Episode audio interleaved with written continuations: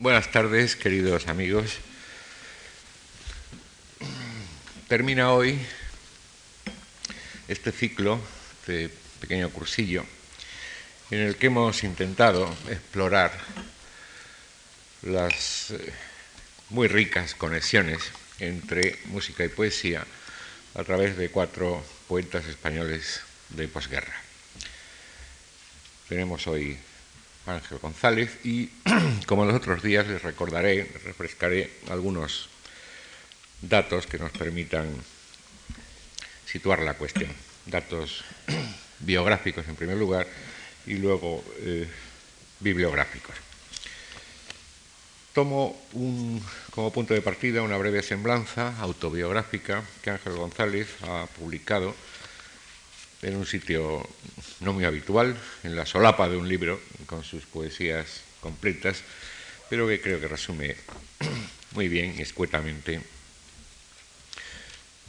su vida y su circunstancia. Nací en Oviedo, dice en 1925, el escenario y el tiempo que corresponden a mi vida me hicieron testigo, antes que actor, de innumerables acontecimientos violentos, revolución, guerra civil, dictaduras.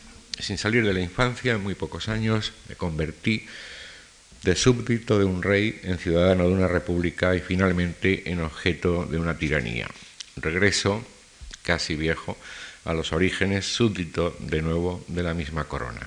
Zarandeado así por el destino, que urdió su trama sin contar nunca con mi voluntad, me resigné a estudiar la carrera de leyes, que no me interesaba en absoluto, pero que tampoco contradecía la costumbre, casi norma de obligado cumplimiento todo español eh, es licenciado en Derecho mientras no se demuestre lo contrario, a la que se sometían en su mayor parte los jóvenes de mi edad y de mi clase social, clase media, transformada en mi caso como consecuencia de la guerra civil en muy mediocre.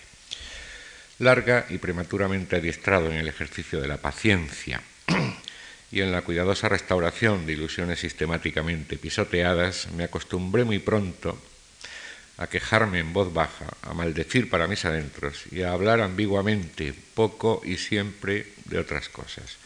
Es decir, al uso de la ironía, de la metáfora, de la metonimia y de la reticencia. Si acabé escribiendo poesía fue antes que por otras razones, para aprovechar las modestas habilidades adquiridas por el mero acto de vivir. Pero yo hubiese preferido ser músico, cantautor de boleros sentimentales, o tal vez pintor. Fui, en cambio, funcionario público. En 1970 vine por primera vez a América, México y Estados Unidos, y empecé a quedarme por ese continente a partir de 1972, profesor visitante en las universidades de Nuevo México, Utah, Maryland y Texas. En la actualidad, dice en este momento, que escribe esa solapa, enseño literatura española contemporánea en la Universidad de Nuevo México.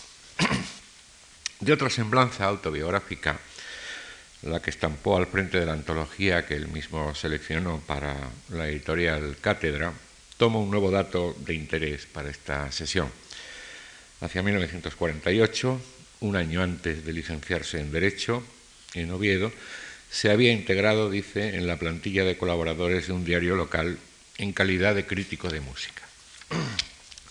Dos datos más entre los muchos que podíamos poner sobre la mesa. En 1985 fue premio Príncipe de Asturias de las Letras y en 1996 fue elegido académico de la Real Academia Española. Ángel González ha publicado al menos 10 libros de poemas, aparte de antologías, etc. Y aparte su labor ensayística, que en este momento no vamos a entrar en ella, pero tiene ensayos sobre Juan Ramón Jiménez, sobre el 27, sobre Gabriel Celaya, sobre Antonio Machado, etc. Su primer libro es Áspero Mundo, de Madrid 1956, con el que conseguía el un acceso en el Adonais.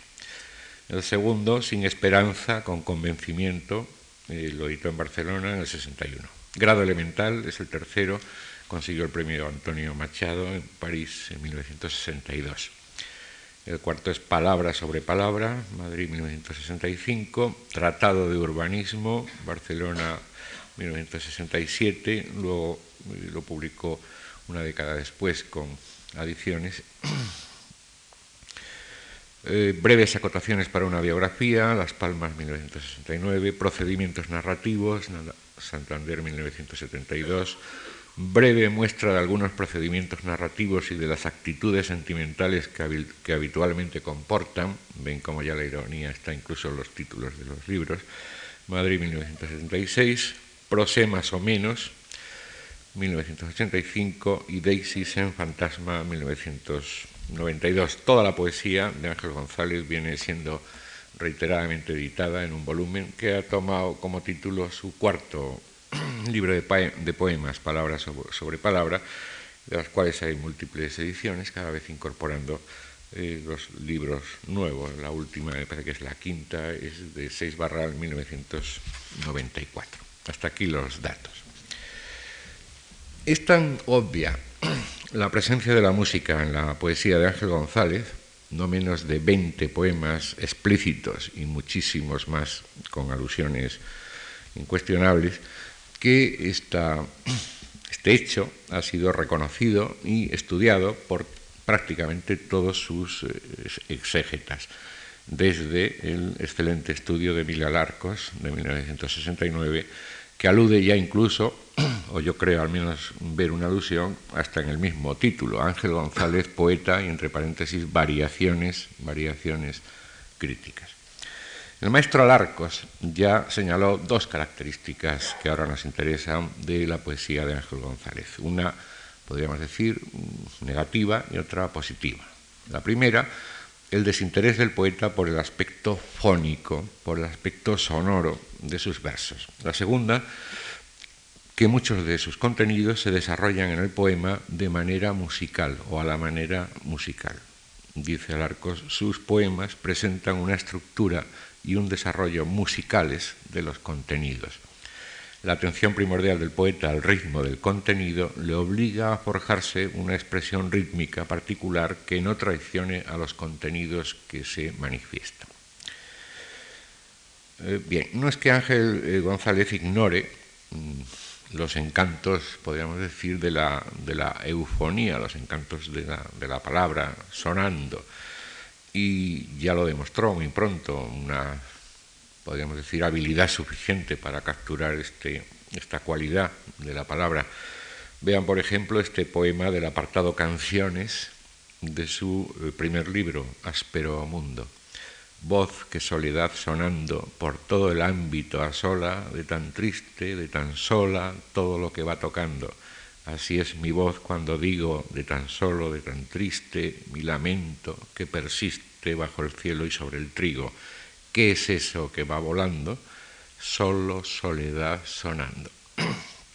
Pero ya en el mismo comienzo de su segundo libro define con claridad cuál es eh, su postura, cuál es su elección para el futuro. Otro tiempo vendrá distinto a este y alguien dirá, hablaste mal, debiste haber contado otras historias, violines estirándose indolentes en una noche densa de perfumes, bellas palabras calificativas para expresar amor ilimitado, amor al fin sobre las cosas todas. Pero hoy, cuando es la luz del alba, como la espuma sucia de un día anticipadamente inútil, estoy aquí, insomne, fatigado, velando mis armas derrotadas y canto todo lo que perdí, por lo que muero. Cuando unos años más tarde, en Tratado de Urbanismo, componga un vals del atardecer, con elementos fónicos muy parecidos a los de voz que soledad sonando, no las desdeña estas peculiaridades del lenguaje, no las elude desde luego, pero las lleva a su terreno, las lleva a otra de las peculiaridades de su poesía a las que él mismo se refería en, en su autobiografía, la ironía, la metáfora, la metonimia, la reticencia, los pianos golpean con sus colas enjambres de violines y de violas. Es el vals de las solas y solteras, el vals de las muchachas casaderas que arrebata por rachas su corazón raído de muchachas. He aquí convertido ese éxito fulgurante de la música de entretenimiento de todos los tiempos, el celebérrimo vals de las olas, en un ácido vals de las solas, de las solas y solteras. Y con ello llegamos a otra de las características eh, de los contenidos musicales de Ángel González, en mi opinión. No es que falten en su poesía referencias explícitas a, músicos clásicos, concretos, o incluso a obras concretas, explícitas de compositores prestigiosos, como por ejemplo eh, un poema titulado Sonata para violín solo, Juan Sebastián Bach, o incluso reflexiones generales sobre la música de gran calado conceptual.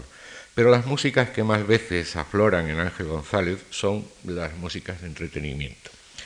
Tal vez porque son las más frágiles, las más apegadas al tiempo en el que nacen. Más la moda es versátil y ligera, dice en uno de sus poemas, las que mejor pueden representar el paso del tiempo, uno de los contenidos centrales de la poesía de Ángel González. Tienen ustedes un ejemplo soberbio en el primero de los poemas que les hemos facilitado, Penúltima Nostalgia, que es casi, casi una pequeña pero bien documentada historia de la música popular urbana de la primera mitad de nuestro siglo, de los años 50 y 60, aunque la intención evidentemente es, es muy otra. Luego volveremos sobre. Oigan este otro ejemplo, que son fragmentos de otro poema, Del campo o la mar, aparecido en procedimientos narrativos.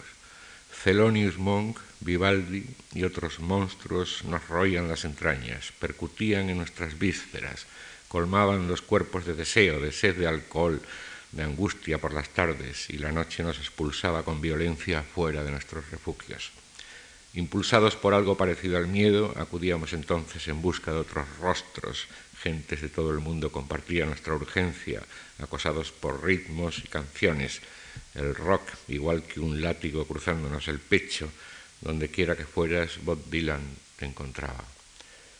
Así que tenemos apenas ocho o diez versos, el barroco veneciano, un gran pianista de jazz, Thelonious Monk, cantante pop, el rock, y todo para hacer sencilla la comprensión del último verso. Definitivamente el veraneo había terminado. El paso del tiempo, con sus nostalgias, con sus ruinas, lo ha expresado muchas veces Ángel González con ayuda de imágenes musicales, como en esta elegía pura de muestra corregida y aumentada de procedimientos narrativos. Aquí no pasa nada, salvo el tiempo irrepetible música que resuena ya extinguida en un corazón hueco, abandonado por alguien, toma un momento, escucha y tira. Hay muchas cosas que Ángel González escucha y aparentemente tira, pero al tirarlas con palabras las ha dotado de una nueva, de una frágil eternidad. Así, por ejemplo, su erudición clásica, como en las famosas glosas a Heráclito, nadie se baña dos veces en el mismo río, punto, excepto los muy pobres. O estas otras glosas a lo órfico, este apotegma, no hay otra solución. Si de verdad amas a Eurídice, Eurídice, vete al infierno y no regreses nunca. O incluso de técnica musical, escondida, acechando, nunca mostrada del todo, como el concepto, por ejemplo, armónico de cadencia perfecta que para él simboliza en A qué mirar, poema titulado A qué mirar, nada menos que el mundo. Jamás pudo ser de otra forma, compacto y duro, perfecto en su cadencia, mundo. Siempre nos queda la sensación de no saber si están hablando de cadencia, de decadencia, juegos de conceptos que vienen siempre en, agazapados en, cualquier, en cualquiera de sus versos, o incluso juegos de palabras, por ejemplo con las sílabas guidonianas con las que todos solfeamos, el u, re, mi, fa, sol, la, las notas musicales, como hicieron tantas veces los clásicos. A los baños del amor sola me iré, eh, es un poemilla del cancionero de Palacio y el músico aprovecha el segundo verso, sola me iré, para en las notas musicales, eh, hacer un tema con sol, la, mi, re, sol, la, mi, re. Pues esto mismo lo hace Ángel González en su espléndido calambur, con el mismo asunto además, curioso, de la bueno, para mí no tan curioso, es evidente, de dónde procede. El mismo asunto de una hermosa bañista, pero ahora en la playa. Me siento Dios por un instante. Os veo a Él, a ti, a la bañista, al mar, la luz, la tarde. Todo lo que contemplo vibra y arde y mi deseo se cumple en mi deseo. Dore mi sol así las olas y la espuma que en tu cuerpo canta, canta más por tus senos que por tu garganta, do, re, mi, sol, la, si, la, sol, la, la, mi, sol, las olas y la espuma convertido en una melodía. Do, re, mi, sol, la podíamos cantar, do, re, mi, sol, la, si, la, sol, la, si, la. Así que hasta ahí una melodía, un poquito con perfume modal, gregoriana, podríamos decir, en la poesía de, Ángel González. Es decir, más música yo creo que imposible. Y entonces le tenemos que preguntar, Ángel, ¿por qué aparece tanta música en tu poesía? Bueno, aparece la música en mi poesía porque yo soy un músico frustrado, pero lo digo muy en serio. Eh, Juan Ramón Jiménez, que también tenía sus cosas, aparte de ser un gran poeta, decía, tengo en mi casa, por su gusto y el mío, a la poesía, y nuestra relación es la de los apasionados. Bien, yo no tuve la música en mi casa, por desgracia, eh, pero siempre sentí una enorme vocación de músico. Desde niño, desde niño, desde, yo creo que desde la primera vez que he tocado un instrumento musical, eh, que tenía tres o cuatro años, me produjo un auténtico shock lo que pasa es que en mi casa no había instrumentos musicales, había libros. Y, luego las circunstancias eh, no fueron muy favorables para que yo estudiara música. La guerra me sorprendió cuando yo era pues todavía muy, muy niño, tenía 10 años. La situación en mi casa se puso muy difícil, es decir, que no era momento propicio para que el niño fuera a estudiar eh, piano, sobre todo cuando no tenía piano en casa. Pero siempre tuve instrumentos musicales, desde luego yo me los agencié. Eh, cuando tenía 5 o 6 años me regalaron un xilófono y con aquel xilófono yo repetía, podía repetir todo lo que oía inmediatamente. ¿eh? Eso debió haber alertado un poco a mi familia. Más tarde, eh, muy pronto, y eso sí que fue ya una decisión de mi familia porque vio que aquello era inevitable, todavía no había terminado la guerra y me compré una guitarra. Mi único maestro de guitarra fue un sargento de la Legión que anidaba debajo de mi casa en una taberna y me dio las primeras lecciones. Después de la guitarra me cayó en mis manos un violín y también eh, con el violín eh, hice lo que pude. Y luego, bueno, innumerables flautas dulces, ocarinas, etc. Eh, y, más tarde un teclado eléctrico en el que estudié por mi cuenta un poco de, piano, incluso llegué a componer algunas cosas. Estudié por mi cuenta música, solfeo, teoría de la música, historia de la música, y con ese bagaje y muy pocas audiciones de música, realmente. Entonces eh, la radio no estaba tan desarrollada como ahora y los conciertos eran muy pocos en Oviedo y además yo no podía ni siquiera asistir a todos los que había, pero a pesar de toda esa falta de preparación seria y rigurosa, eh, mi amor a la música me hizo acercarme a ella de, la forma que fuera y, la única forma que me, que me, vino a mano fue la de escribir sobre música. Hice cinco años con una gran insensatez propia de la primera juventud, hice crítica de música, un periódico de Oviedo. En fin, todo eso explica un poco mis relaciones con la música.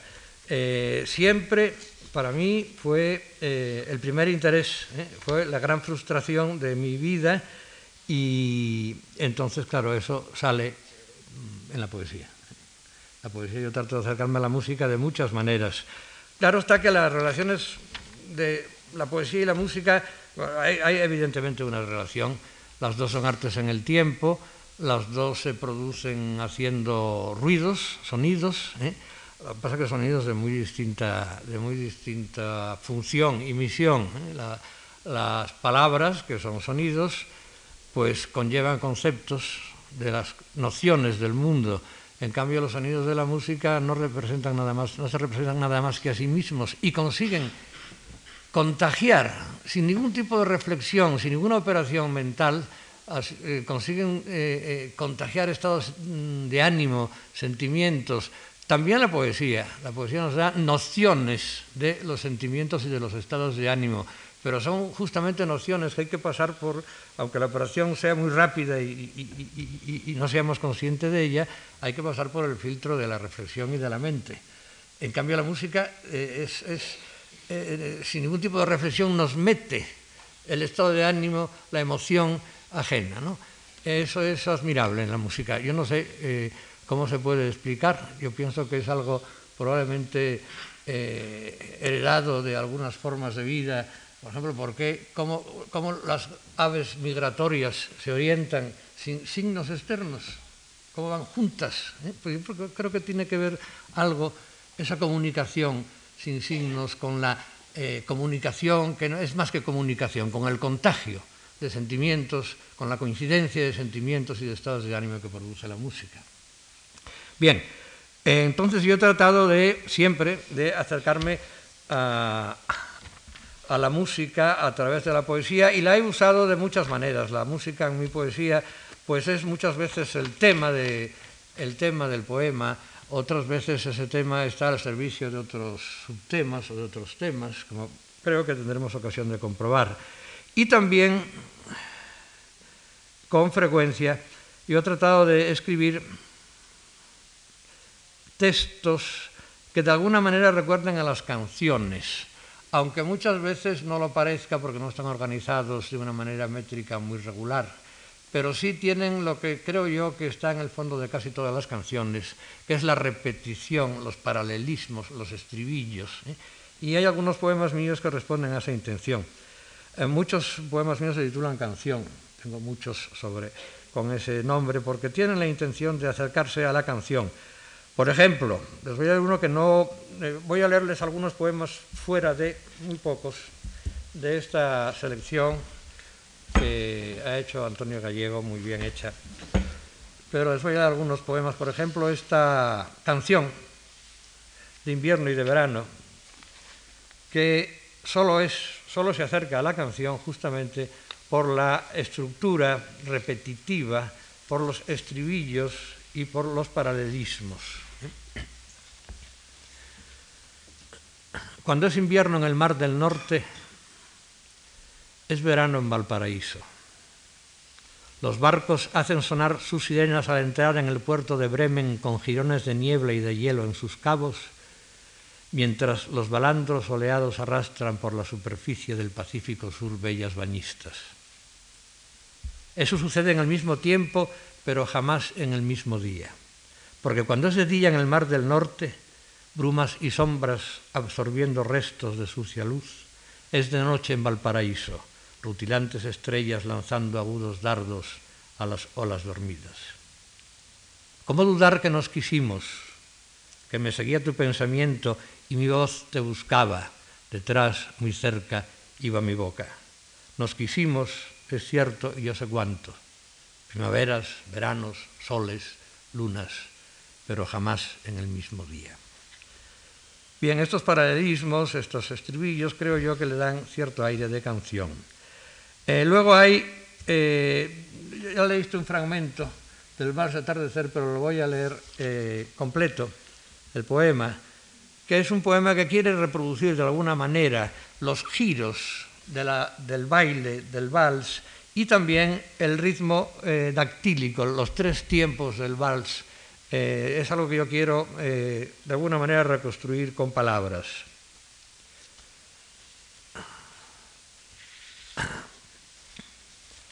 Los pianos golpean con sus colas enjambres de violines y de violas. Es el vals de las solas y solteras, el vals de las muchachas casaderas que arrebata por rachas su corazón raído de muchachas.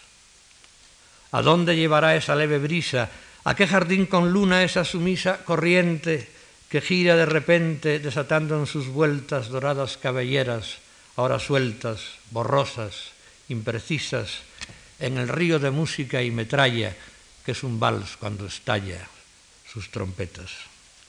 Todavía inquietas vuelan las flautas hacia el cordelaje de las arpas ancladas en la orilla donde los violonchelos se han dormido. Los oboes apagan el paisaje. Las muchachas se apean en sus sillas, se arreglan el vestido con manos presurosas y sencillas y van a los lavabos como después de un viaje. Otra forma de traducir en términos musicales cosas que no son en sí musicales. Eh, por ejemplo, tengo una serie de poemas a una montaña que veo porque es inevitable verla en Nuevo México, en Albuquerque, que está la ciudad situada en una llanura al borde de las montañas rocosas. Y ahí hay una montaña maravillosa que los españoles le dieron el nombre de Manzanos, porque se pone en el crepúsculo con unos colores espectaculares y siempre diferentes. Cada día hace un número distinto la combinación del sol y la montaña. Pues ese momento del crepúsculo, en verano, viendo la montaña, me ha sugerido y me he empeñado en hacerla, eh, eh, en expresarla en términos musicales.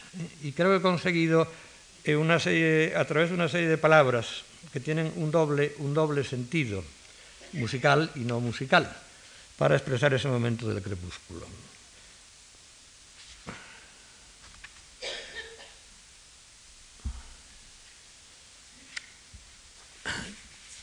Sol sostenido en el poniente, alta polifonía de la luz. Desde el otro confín del horizonte, la montaña coral, madera y viento, responde con un denso acorde cárdeno a la larga cadencia de la tarde. Aquí hay una serie de palabras, coral, el color de la montaña, pero coral también eh, porque sugiere una, especie de, eh, fenómeno a dos voces, el sol por un lado, la montaña por otro, madera y viento, la montaña naturalmente está llena de pinos, ¿eh? y la cadencia de la tarde, etc. Bien, pues ya, ya ha leído Antonio ese poema que fue para mí una prueba, el calambur, donde con las notas musicales consigo hacer una, frase significativa. ¿Eh? Es un poema que empecé a escribir eh, de abajo arriba. Primero encontré el calambur, que me costó mucho esfuerzo, y luego hice el resto del poema hacia, hacia arriba. ¿eh? Es un poema, bueno, es corto, se lo puedo leer entero. El, Antonio leyó los últimos versos. ¿Y los solfeé? y lo solfeaste.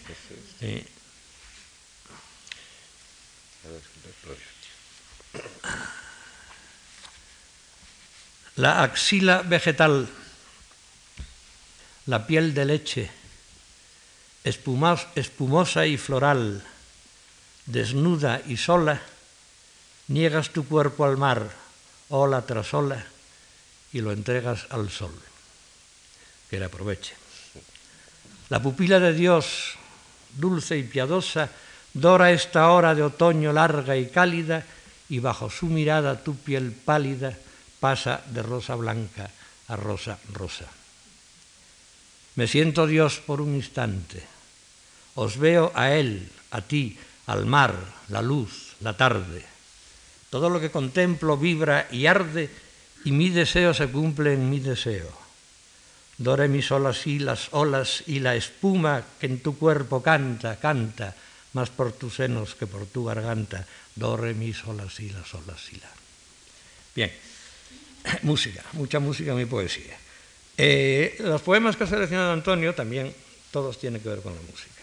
Les diré algo acerca de cada uno de ellos. Penúltima nostalgia es un poema que yo escribí a raíz del estreno del último cuplé.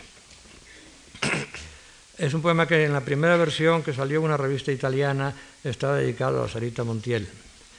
Eh, eh, a mí me parecía muy bien, muy legítima la nostalgia de aquellos años que evocaba la película, eh, muy basados en el cuplé y en la música, pero también me parecía que esa evocación de una época que fue muy trágica y muy dramática al, ser evocada en función solamente de la música y de las canciones, ocultaba todo lo que había habido de violento y de amargo en la historia de aquellos años.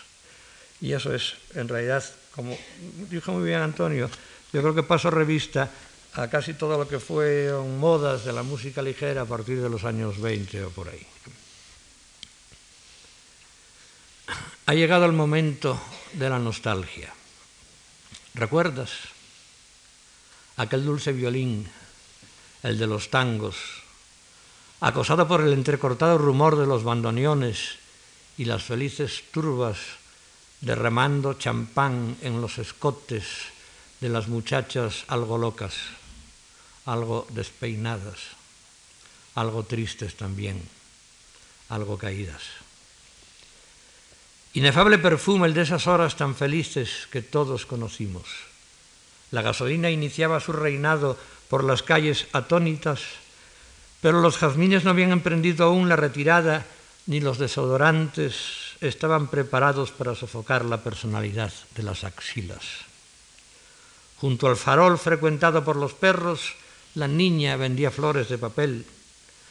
Aunque era la Victrola, desde el fondo en penumbra de las habitaciones, la que lanzaba a través de las ventanas entreabiertas la serpentina gris de la tristeza sobre los habituales transeúntes de la noche.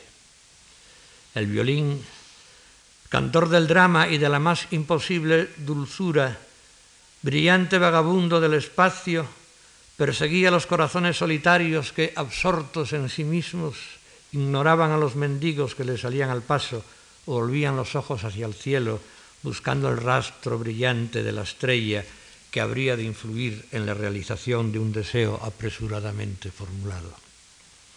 Impreciso, turbio, turbio tiempo fluctuando veloz hacia otros días y otros ritmos y otros timbres también aún más fugaces. Muerto el violín, la marimba extendió su tiranía. Madera percutida y afinada, cada corteza o tronco del Caribe, cada selva del sur, cada semilla, creció en el aire y los sonoros bosques de los trópicos, los ríos inauditos, audibles fueron en distantes tierras. Entonces todavía todo era sencillo, amar, besar, comer aunque tan solo fuera un pedazo de pan, una limosna. Por caridad todo se conseguía. Por caridad, por caridad, gritaban los hombres en las duras esquinas azotadas por el aliento del cantor mulato, por el murmullo en sol de la criolla, por la lluvia además, por la desgracia. Mas la moda es versátil y ligera y sobre las cenizas el charleston y el banjo edificó nuevas algarabías. Y volvieron los blues y las síncopas llenaron de inquietud y carcajadas el azaroso amanecer mientras los barrenderos del alba los enterradores de sombra arrastraban con sus escobas húmedas hacia las grietas por donde huyó la noche serpentinas, tarjetas ilegibles, vidrio, papel de estaño, fragmentos de diarios vespertinos, algodón sucio y ligas de mujer. Nada, no obstante, pudo empañar la pujante apoteosis del metal. Las brillantes trompetas y el sinuoso saxo y el torpe, exacto, articulado y grave trombón de varas, juntos disonaron frenéticos, unieron su estridencia y las copas quebradas derramaron el vino y más de una muchacha, nadie fue capaz de evitarlo, perdió el sentido y algo de mucho más valor, según dijeron. Ahora que todo se ha pasado, sentimos la nostalgia de lo que ha sucedido. Recordamos los ritmos y los cuerpos, el viejo Loramenta, los troncos de los olmos señalados con fecha, corazón e iniciales, el rincón de la alcoba, etcétera, etcétera. Olvidamos, en cambio, los cadáveres, los campos de batalla, el hambre de los campos, las razones del hambre. Oh tiempo ido, si quieres devolvernos todas las ignominias, esa risa por barrios que reímos, aquella felicidad por horas, la olvidada inconsciencia, la belleza de amar tan solo el cuerpo que abrazamos, los ritmos y los miembros agredidos, el viejo loramenta, la trizada luna contra el estanque, la imposible canción que acaso nadie ya recuerda. Devuélvenos también nuestros cadáveres. Enséñanos también los asesinos. Deja también junto a la oscura caja del violín, también junto al destello de la dorada y cálida trompeta, un revólver también, una pistola. También estoy nostálgico de días. También fui muy feliz. También recuerdo. También yo fui testigo de otras horas. Bien, como ven aquí aprovecho todos los elementos de la música para evocar un tiempo pasado que fue no solo un tiempo digno de ser recordado por sus canciones, que evidentemente lo fue por eso, pero también por otras ignominias. Bueno, la, la fijación por la música, la, mi afición a, algunos mm, tipos de música llamada popular, el jazz, por ejemplo, creo que es, un género muy, muy, muy importante y trascendente que ha influido mucho en la música culta y que ha renovado en muchos aspectos la, música. ¿eh? Está lleno, lleno de novedades, de novedades musicales asombrosas.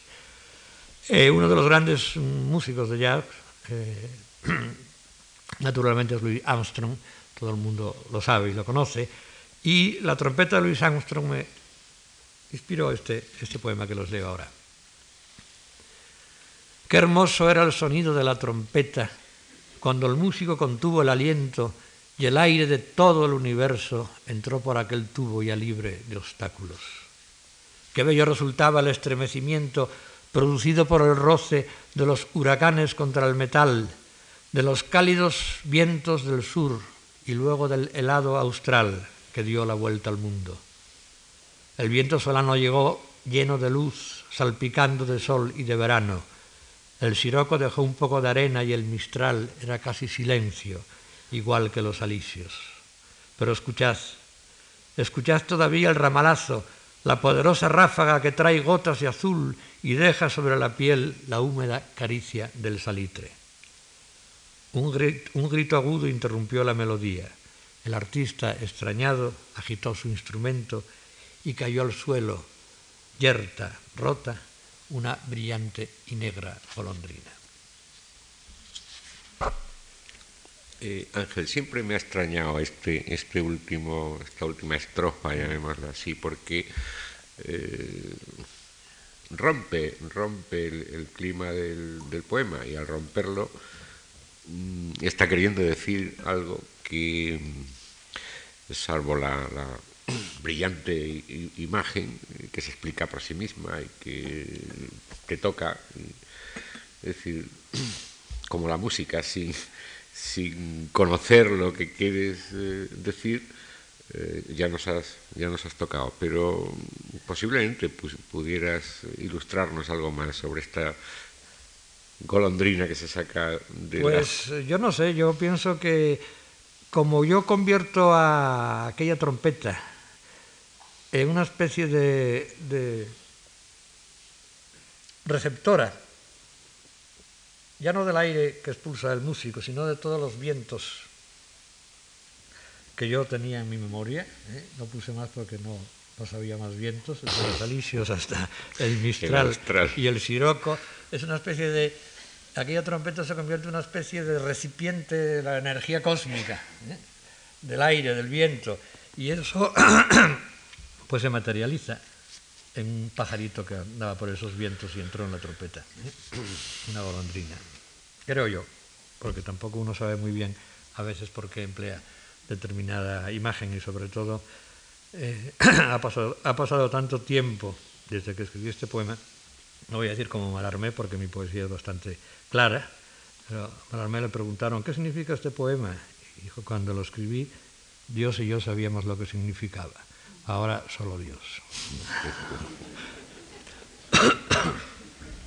Bien, pues otra, otro poema a, a la idea de la canción.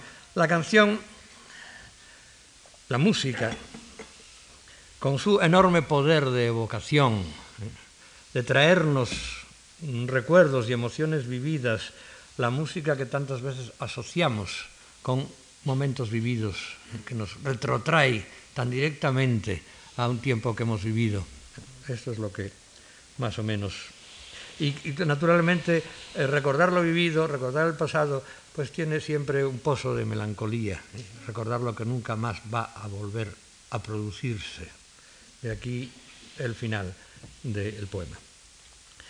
Canción para cantar una canción. Esa música insiste, hace daño en el alma. Viene tal vez de un tiempo remoto, de, una época imposible, perdida para siempre. Sobrepasa los límites de la música, tiene materia, aroma, es como polvo de algo indefinible, de un recuerdo que nunca se ha vivido, de una vaga esperanza irrealizable. Se llama simplemente canción. Pero no es solo eso, es también la tristeza.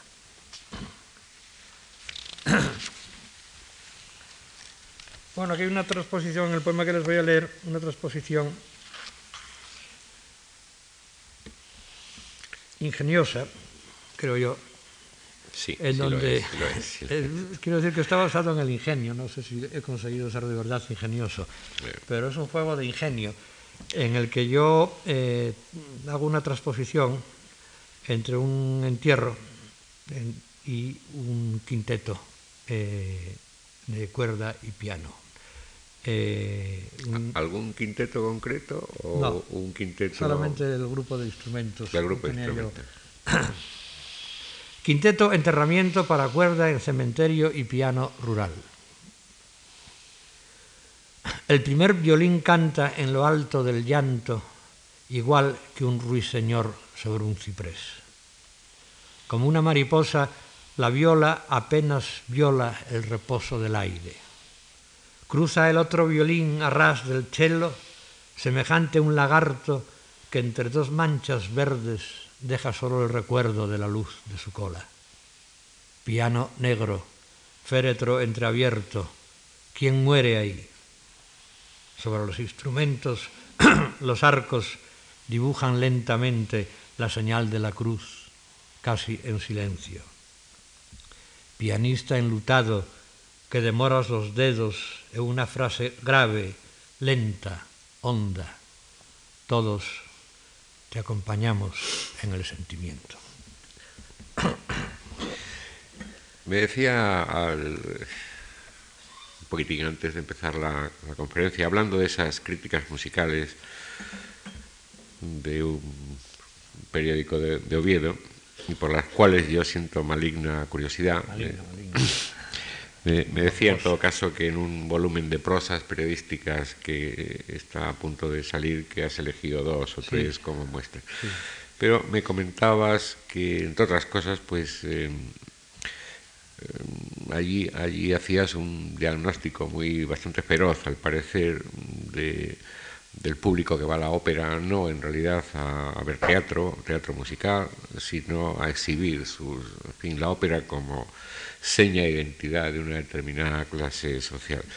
Hay en este quinteto y en este acompañar al sentimiento del pianista enlutado alguna reticencia sobre eh, la liturgia de un concierto de música de cámara en la que quizá todos nos ponemos no tanto los que organizamos como los que tocamos, como los que escuchamos un poco serio, un poco demasiado serios. No, yo creo que no. No, no, estaba en mi ánimo. En mi ánimo estaba tal vez el espectáculo de los músicos vestidos de negro, el piano, el piano como féretro, eh, y eso, esa, esa imagen bastó para desencadenar todo el poema. Eh, pero las críticas musicales que yo sabía que eran, son, no tienen ningún interés. Eh, la, ópera que a mí me causaba cierta irritación por lo que tenía de acto social, de escaparate social, eh, era, estoy hablando de los años 47, 48, 49. Desgraciadamente no me metía con el público, me metía con Verdi, lo cual es absolutamente disparatado. Bien, eh, bueno, hay muchos. El, poema siguiente, la, el oír la música y el vivir la música como si fuera ya la propia naturaleza y uno se olvidara hasta de su propio cuerpo. ¿eh? Uno se convirtiera en, también en una, en una, en una vibración, en, un sonido. ¿eh? Es esto lo que yo creo que quería decir. Reverbera la música en los muros y traspasa mi cuerpo como si no existiese. Soy solo una memoria que regresa desde el cabo remoto de la vida, fiel a una invocación que no perdona. Música que rechazan las paredes. Soy solo eso. Cuando ella cesa, también yo me extingo. Aquí el siguiente poema viene de una ocurrencia. Yo siempre digo que mi poesía eh, eh, es en parte producto de ocurrencias. Cuando la gente habla de inspiración, yo hablo de ocurrencias. Y no solo por el aspecto ingenioso que hay en mi poesía, que lo hay. No es solo por eso, porque probablemente la poesía que es puro, puro ingenio es la poesía que tiene menos valor. Eh, por lo menos muchos opinan así. Eh, lo digo porque a mí los poemas son cosas que me ocurren, que ocurren, que suceden. ¿eh?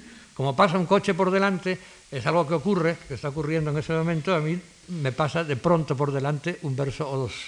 Han ocurrido, han sucedido.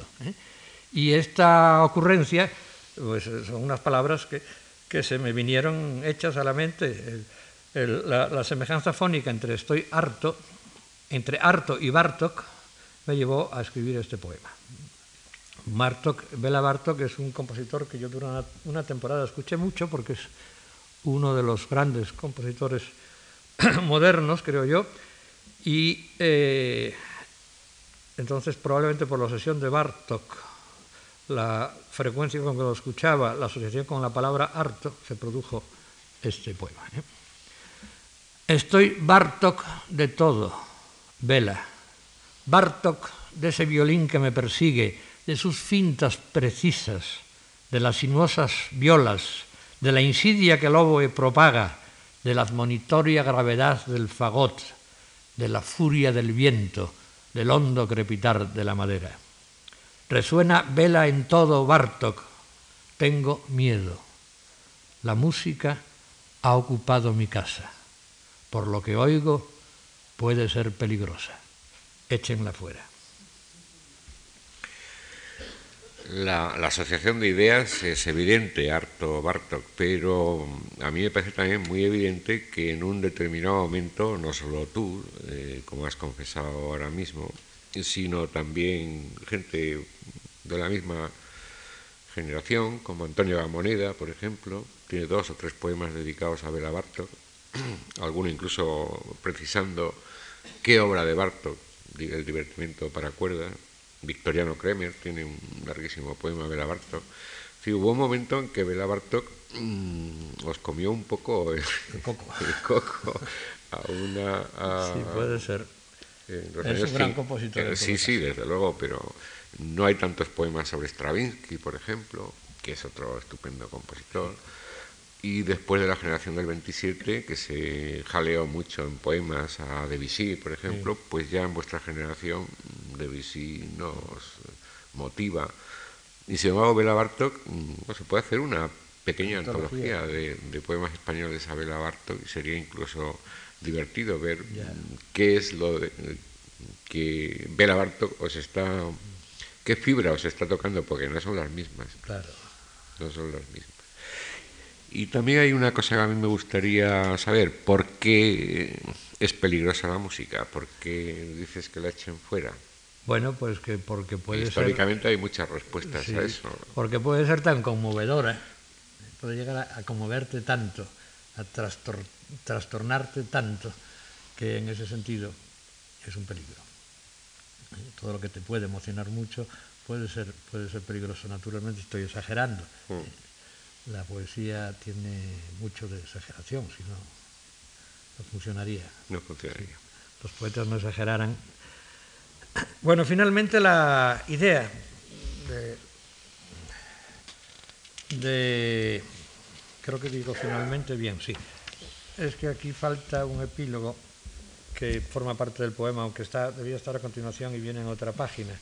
El poema es revelación, es decir, la belleza, la armonía, el orden, la idea, la idea de un mundo eh, verdaderamente ordenado, bello, puro, ¿eh? que nos acerca a la idea de Dios.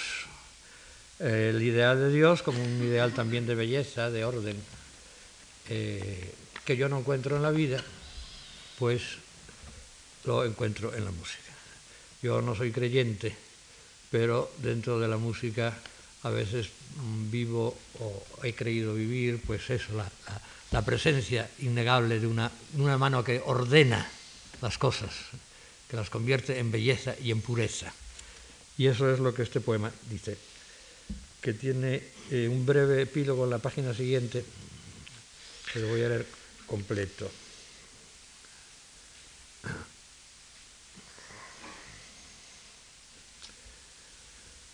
Revelación. Dios existe en la música. En el centro de la polifonía se abre su reino inmenso y deslumbrante. Incesante, infinita, la creación extiende sus fronteras. Qué improbable constelación se atrevería a brillar más allá de sus límites.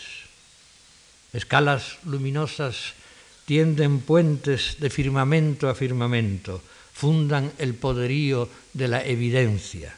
Asombro, es la verdad. Dios existe en la música. Cuatro compases más y otra vez solos. Epílogo. Cuando el músico guarda el violonchelo en su negro sarcófago, el cadáver de Dios huele a resina. Bueno. Ese epílogo, en todo caso, dile a tus editores eh, que, lo pongan, con letra más pequeña, porque incluso en el índice parece un poema, eh, un poema separado. Con lo cual yo apunto aquí que es un epílogo al, poema, anterior. Y por eso me disculpo, porque eran tres versos nada más y habrían cabido perfectamente el no haberles facilitado el, el poema entero.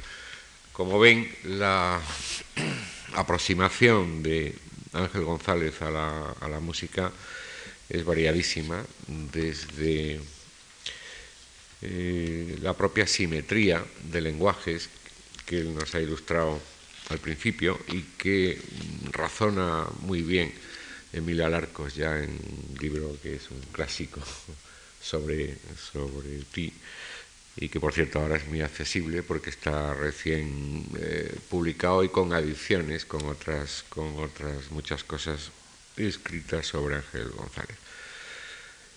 Eh, en, la, en, la, antología que les facilitaba, mm, eludía esa cuestión, que es más abstracta, y les presentaba ejemplos bastante variados de aproximaciones de González a la música. Son muchísimo más los matices que leyendo cuidadosamente sus poesías eh, completas simplemente guiándose por el índice donde muchos de los títulos, canción, canción, canción, es uno de los más repetidos, pues son muchos más los matices que ustedes mismos con la ayuda que les hemos prestado esta tarde, la mía muy modesta, la del poeta francamente inestimable, pues podrán ustedes arrancar de el rico filón que les espera eh, si ustedes leen o vuelven a leer la poesía de Ángel González. Muchas gracias a todos. Gracias.